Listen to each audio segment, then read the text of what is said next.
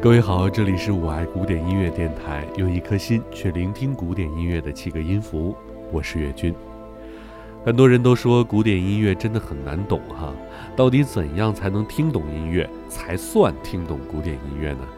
还有很多人听到古典音乐这四个字的时候，就直接摆摆手说我不听，听不懂，也不想听，不爱听。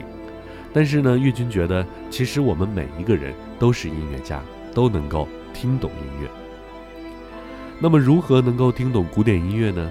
岳军想引用英国人迪兰·托马斯的一首诗中的一句话：“不要温和地走进那个凉夜。”这也是电影《星际穿越》中老教授不断提到的一句话。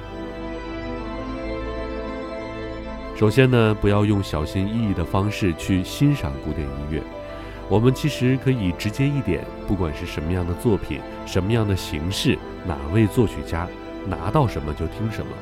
慢慢的，你就会找到自己的喜好、自己的爱好。有的人可能喜欢听莫扎特，而不喜欢听贝多芬；还有的人只听钢琴协奏曲，而不喜欢听交响曲。那这都是每个人的喜好和习惯而已。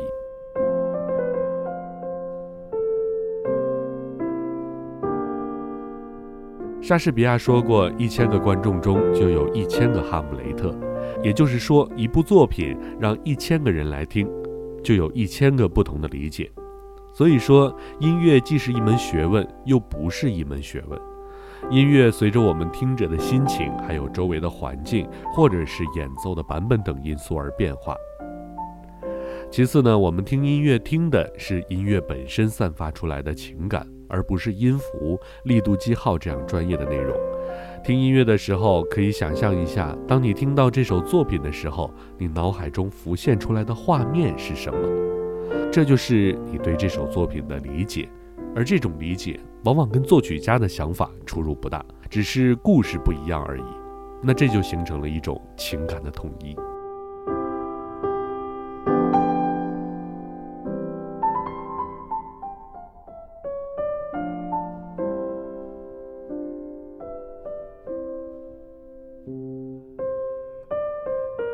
再次呢，就是需要按照一定的方法来递进式的欣赏和学习。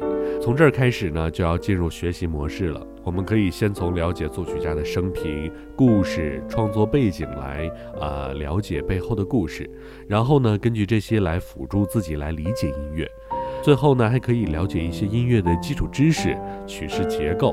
那这样慢慢的就可以更好的去把握音乐家创作的风格和表现，这就需要对一首作品进行多遍的听啊，慢慢的就可以记住了。所以呢，在听音乐的同时，想更深入的了解，就需要去看一本跟音乐相关的书。那这里呢，岳军就推荐大家一本叫《如何听懂音乐》的这本书来学习一下。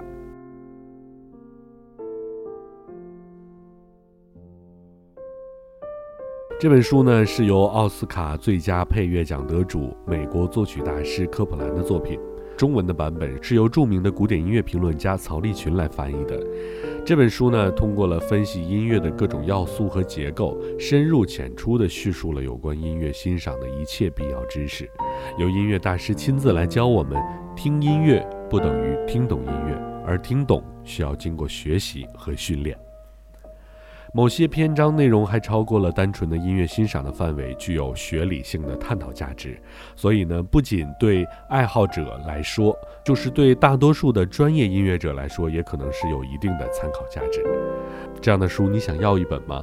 那就在节目的下方评论，呃，跟岳军进行讨论吧。啊，把你的想法发布评论来，那岳军呢会抽取两名幸运听众，然后送给您这本书。好的，本期节目就是这样。感谢收听，这里是我爱古典音乐电台，我是岳军，再会。